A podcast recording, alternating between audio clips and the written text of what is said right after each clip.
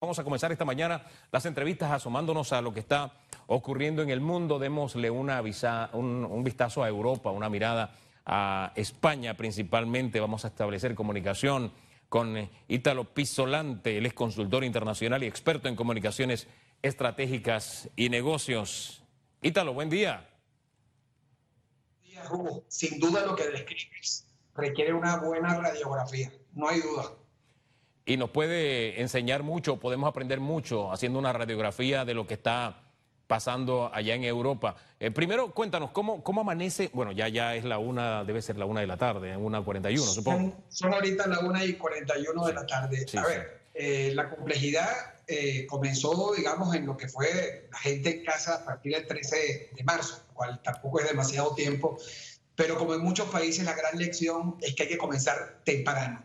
Fíjense el caso de Italia. En las cifras de esta mañana en, España estamos hablando de 33 mil, más de 33 mil afectados, pero de la buena noticia que el 10% se ha recuperado, o sea que es posible recuperarse si todas estas cosas se, se, conservan y se atacan a tiempo. Estamos hablando de que sí, en efecto ha habido fallecidos, pero como tú lo decías al principio, fallecidos de diferentes edades. Y creo que el elemento más importante ahorita es buscar equilibrio y generar tranquilidad.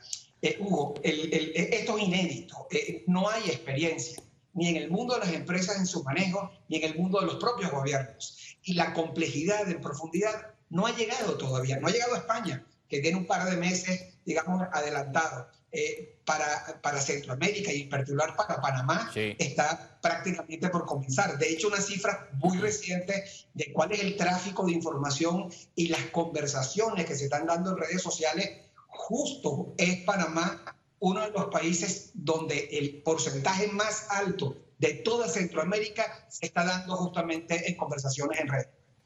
Es decir, las redes están de alguna forma eh, congestionadas, la gente hablando de este tema principalmente.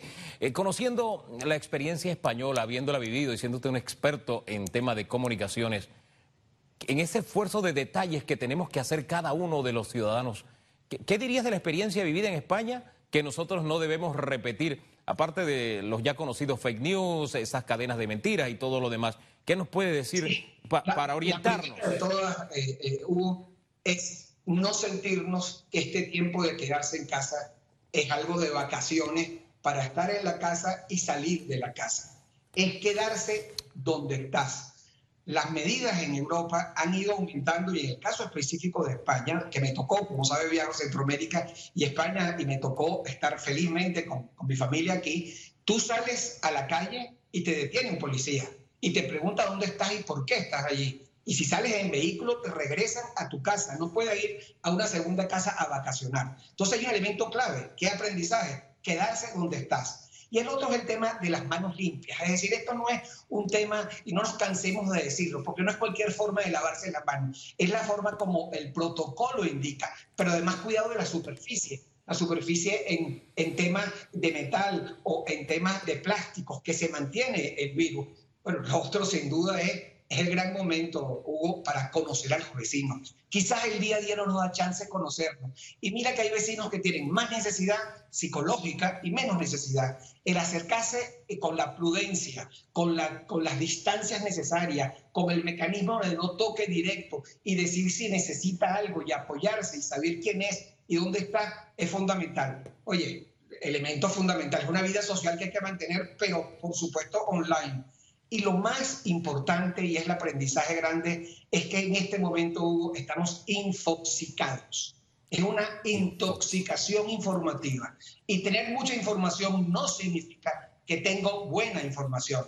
La información debes contrastarla. La información debes eh, asegurarte que viene de una fuente técnica. Eh, de hecho, si tú analizas las investigaciones de Edelman en términos de, de, credibilidad, en quién yo creo y en qué fuente yo creo, fundamentalmente es en técnicos expertos dentro de las empresas o técnicos y académicos. Después viene el mundo de las personas como tú, eh, tú eres periodista, que eres de las personas que se cree y que está generando opinión, pero personas como nosotros estamos en el día escribiendo, no somos las que tenemos más credibilidad. Así que ojo con la información oportuna, necesaria, suficiente y bien documentada y contrastada infoxicados, me quedo con esa palabra, ante una infoxicación lo que corresponde es una desintoxicación, el detox del que tanto se hablaba, ponerlo en práctica en nuestras comunicaciones. Pero antes de entrar en eso, porque eres especialista en eso, de, cómo hacemos para desintoxicarnos, eh, Ítalo, quiero que me cuentes tu experiencia personal, porque tienes varios días de quedarte en casa, de estar encerrado, de no, no moverte de donde estás. Cuéntanos.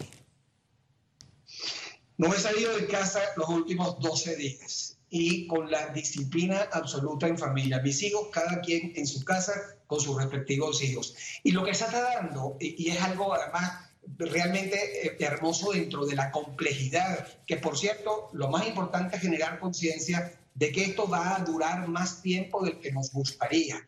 Y allí elementos clave. Yo tengo una hija aquí que tiene un centro de atención psicológica y ha estado mandando mucha información. Yo de hecho le he dado frecuencia en redes y un elemento clave para poder estar en casa en paz y en equilibrio es identificar cómo te sientes. Es decir, ponerle nombre a la emoción que tú tienes y compartirla, compartirla con un vecino, compartirla por redes, entender que otros viven lo mismo que tú para que tu angustia disminuye. La otra es dosificar la información, como antes les decía. Otro elemento es seguir esas medidas claras de prevención dentro de la casa. Buscar mantener la rutina y quererse comunicar con otro. No te aísles en la casa. A no todos les tocó estar acompañados, a algunos les tocó estar solos. Y en esa medida hay que identificar los recursos que en el pasado tú utilizaste para sentirte mejor, bien sea haciendo cosas dentro del Internet, haciendo ejercicio en tu casa. En, mi casa, en la familia, a una hora determinada nos conectamos todos los hijos, todos los nietos para jugar, echar un mayor que es el cumpleaños de, de, mis yernos. Vamos a celebrar juntos el cumpleaños con una torta virtual, con una velita virtual. Y finalmente, para quedarse solo, tienes que tener la humildad para pedir ayuda, eh, eh, Hugo. Necesitamos apoyo y necesitamos ayuda, porque lo más complejo de esto es el manejo psicológico. El manejo psicológico, me hablabas de la disciplina, me quedo con esas palabras también importantes para ponerlas en casa eh, y vivir de tu experiencia, aprender de la experiencia que ha tenido y que ha tenido España. Acá en Panamá, te pongo en el contexto político, ahora, hoy el presidente de la República va a tener una reunión virtual con los dirigentes de los partidos políticos. Eh, el aspecto político en España, ¿cómo fue al principio? ¿Cómo es en este momento? Porque yo decía al principio, viste el análisis, decía, abajo todas las banderas porque esto es un asunto de todos y, no mira si eres de oposición, si eres de gobierno, qué edad tienes, etcétera. España, para aprender de ustedes. Lo decías tú, mira, aquí hay unas complejidades adicionales que es un gobierno de coalición. Es un gobierno donde no nació una sola visión eh, eh, eh, política, sino hay una visión social ampliada en un gobierno de coalición. Y aquí se ha venido dando con muchísima rigurosidad la necesidad de estar por encima de las diferencias. Y cuando se han filtrado diferencias en discusiones entre un Consejo de Ministros, se intenta justamente no hacer juego a las diferencias, sino a la cercanía. Hugo, este es el momento para que por encima de todo esté el ciudadano, que por encima de todo esté la seguridad y el rol de los especialistas, de los expertos. Eh, evidentemente, en este momento, el protagonismo fundamental está en las figuras que están representadas, que nos representan como Estado en nuestros gobernantes. Y tenemos que apostar con confianza en esos gobernantes y complementar lo que se puede. Este no es el momento de discutir por redes, ángulos o, o hacer algunas, algunas aproximaciones especulativas de qué se debe hacer. Aquí quien hace son los expertos que definen a través de los actores fundamentales. Eso es el mundo de los gobiernos. Pero hay pequeños gobiernos también, que es el gobierno de tu casa, y es la disciplina que tú estás a tu casa y el gobierno de la empresa, Hugo. Y es que es lo que debe hacer la empresa y el rol fundamental de las empresas, donde la experiencia de Italia, una investigación que terminó apenas hace unos días con un aliado nuestro que es Reputation Institute, que esa dice que se cree mucho más en lo que dicen las empresas que a veces lo que se dice se cree en el gobierno. Y esa es la respuesta de la experiencia italiana que hay allí. Si eso es así, teniendo una información donde el foco es cuidar a mi gente, es cuidar a mi familia cuando tú eres gobierno de familia y cuidar a tus empleados cuando eres gobierno de empresa. Apostar a nuestros gobernantes, tanto en casa como empresa y también como, como nación, es el resumen de lo que nos acabas de decir. En esa dirección, nosotros estamos acá en Panamá a horas de que se tomen ya medidas extremas en cuanto a el aislamiento, la cuarentena, quedarse en casa. Eh, como es obvio, hay algo, hay algo de nervio, expectativa nacional. Ya ustedes transitaron por ese, por ese camino y nos ha orientado un poco de qué están haciendo. Pero en esos momentos iniciales, ¿qué fue lo crucial? ¿Qué fue lo que hizo el clic en España y que nos puede servir a nosotros en Panamá? Mira, la palabra es muy sencilla, el susto. Realmente el susto. El susto es el mejor, el mejor articulador para actuar. Aquí, como en muchos países y en muchas empresas y en muchas familias, el, el, elemento es, no, no, no, quédate tranquilo, no sobre reacciones. Por Dios, aquí no hay sobre reacción. Aquí lo que hay es prudencia. Lo mejor que podemos hacer, y no es alarma, es tener la tranquilidad para decir que quedarse en casa te mantiene a salvo, te mantiene seguro. Hay muchas cosas que se pueden hacer en casa, por Dios. Entonces yo creo que este elemento de quedarnos en casa con disciplina es fundamental. Y te explico por qué. Eh, mira, las primeras reacciones la semana pasada porque el tema de Centroamérica, yo estoy muy vinculado con Guatemala, Honduras, Salvador, este, Costa Rica, los países en Centroamérica donde yo trabajo con mucha, con mucha, con, mucha normalidad en el día a día. la primera acción fue lo que tuviste solo cuando había golpes de Estado en los canales de televisión, que eran saqueos o todo el mundo sacando cosas en los supermercados. Eso pasó exactamente igual en Italia, pasó exactamente igual en España. Y tú dirás, bueno, entonces no son temas de, países en vías de desarrollo. No, es que tenemos que recordarnos la máxima de aquello que estudiamos o leímos o nos contaron de la pirámide de Maslow. Te recordarás que es la pirámide de sobrevivencia. ¿Qué es lo primero importante para mí antes de autorrealizarme? Todos los elementos fisiológicos. Comer, en la base de la pirámide está comer. Y si ese elemento no está, entonces lo que tenemos que hacer es promover política de los delivery, el envío a la casa o minimizar los riesgos donde solamente uno en la, casa sale si es que hay como otras personas en la casa. Entonces, es, uno es lo fisiológico. Después, en la pirámide de Maslow está la seguridad, es decir, está la salud, está el empleo, está la familia. Después de que yo como Después que me siento seguro, es cuando yo puedo traer los afectos de los amigos, es cuando me preocupo por los demás. Este, y después el reconocimiento, yo empiezo a respetar. Y fíjate que en la pirámide de Maslow, en la puntica, el último está que entienda el problema o que acepte los hechos. Entonces, pensar que vamos a aceptar los hechos de un solo golpe y vamos a estar conscientes absolutamente solo porque tengamos información, sin entender que primero tenemos que resolver comida, salud, afectos y respeto, eso no va a cambiar. Entonces, ¿cuál es la gran experiencia en síntesis, Hugo? Es calma, absoluta tranquilidad. Por Dios, no es de sobrereaccionar, es reaccionar responsablemente. Y tú dijiste algo que me gustó muchísimo en el principio del, del, del noticiero, del programa, y es el tema de la responsabilidad individual. Y allí radica la solución en la conciencia, que es la responsabilidad individual.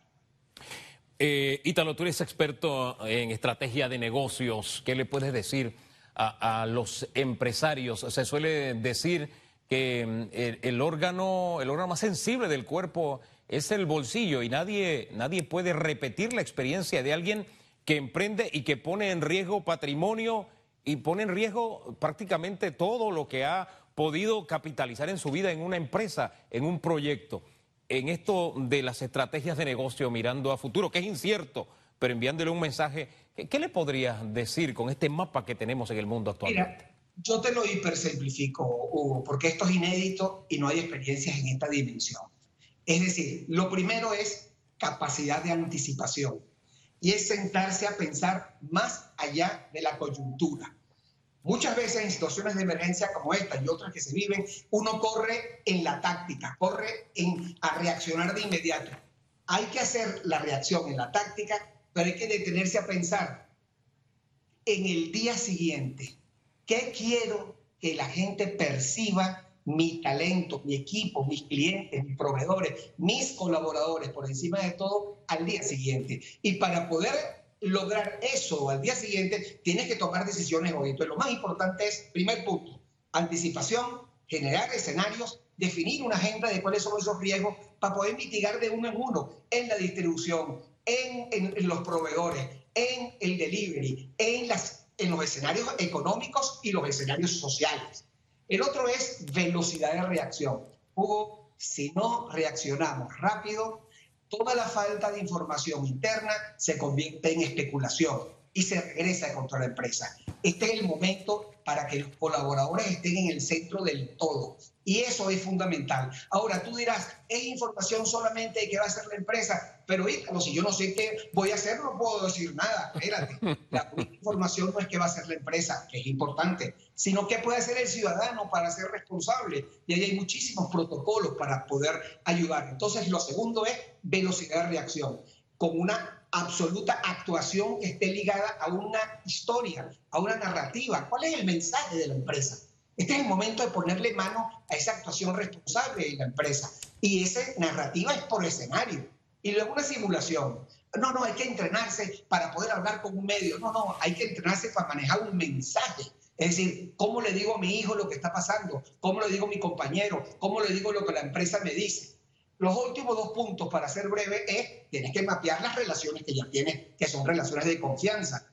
Este es el momento, Hugo, donde se materializa la actuación socialmente responsable de la empresa. Este es el momento donde se pone a prueba la responsabilidad social empresarial de la que tanto sumarse muchas buenas organizaciones que están, y el Global Compact, y todas las que están en Panamá y en la región han venido trabajando, buscando finalmente entender con inteligencia social inteligencia contextual, inteligencia de qué pasa en el contexto, cómo podemos actuar.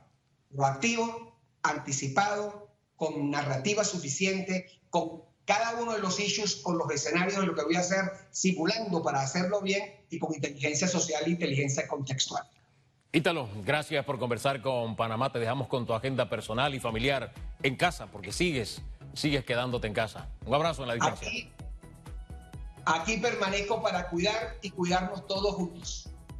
Gracias. Ese cuidarnos todos juntos eh, depende de lo que hagamos cada uno de nosotros. Le decíamos al principio del programa y hay muchas enseñanzas de lo que acabamos de conversar con, con Ítalo, pero me quedo con aquello de ser solidario, con aquello de, de, tener la tolerancia de saber que todos estamos viviendo la misma situación, que posiblemente tu vecino tenga una reacción distinta a la tuya. Tienes que ser, tienes que ser tolerante y entender.